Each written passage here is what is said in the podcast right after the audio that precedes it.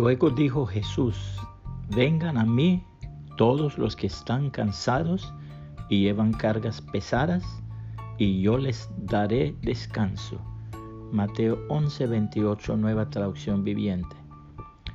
Joseph Addison, poeta y ensayista inglés nacido el primero de mayo de 1672, relató un sueño que tuvo relacionado con personajes de la mitología griega. En su sueño escuchó a Júpiter proclamar que todos los mortales deberían traer sus penas y calamidades y amontonarlas en una extensa llanura. Toda la humanidad se encaminaba en una larga e interminable fila y presidía la marcha helada de la fantasía. Cada hombre depositó su carga, real o imaginaria. Se hizo una montaña que llegaba a los cielos. Entonces Júpiter hizo una segunda proclama. Todos estaban en libertad para intercambiar sus penas y luego retornar a la vida de antes. Entre los hombres se creó una gran confusión porque cada uno tenía un interés particular en que la carga que debía llevar fuese la más liviana. Y así lo hicieron. Pero desde entonces los hombres empezaron a lamentarse y a murmurar ya que querían volver a su primer estado. Comparecido de ellos, Júpiter les mandó hacer un alto. Entonces apareció el hada de la paciencia Tocó con sus manos la montaña de todas las penas y calamidades, y ésta empezó a empequeñecerse de manera que cada uno sentía la suya más liviana. Y así se fueron los hombres por el mundo, satisfechos, cada uno con su carga, ya que la paciencia las había aliviado.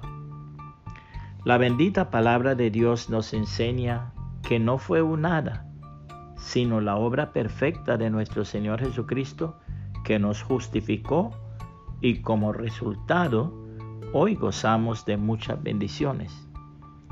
Romanos 5, 1 al 11, palabra de Dios para todos, dice, así que Dios nos aprobó gracias a la fe y ahora por medio de nuestro Señor Jesucristo hay paz entre Dios y nosotros a través de la fe, Cristo nos ha traído al generoso amor de Dios que ahora disfrutamos y estamos felices con la esperanza de compartir la gloria de Dios. Pero hay más. Podemos sentirnos felices aun cuando tenemos sufrimientos, porque los sufrimientos nos enseñan a ser pacientes. Si tenemos paciencia, nuestro carácter se fortalece y con un carácter así, nuestra esperanza aumenta. Esa esperanza no nos va a fallar porque Dios nos dio el Espíritu Santo, quien ha derramado el amor de Dios en nosotros.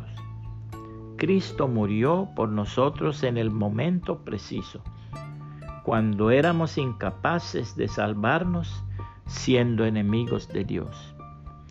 Es muy difícil que alguien muera por salvar a una persona justa.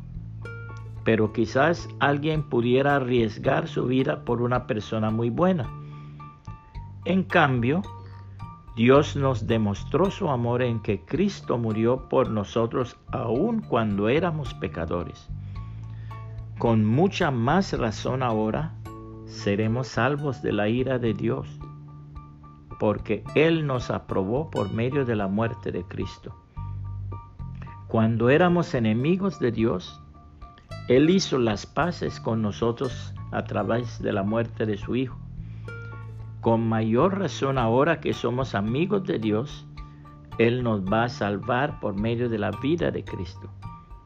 Además, ahora nos alegramos por lo que Dios ha hecho, ya que tenemos amistad con Dios a través de nuestro Señor Jesucristo puede compartir este mensaje y que el Señor Jesucristo le bendiga y le guarde.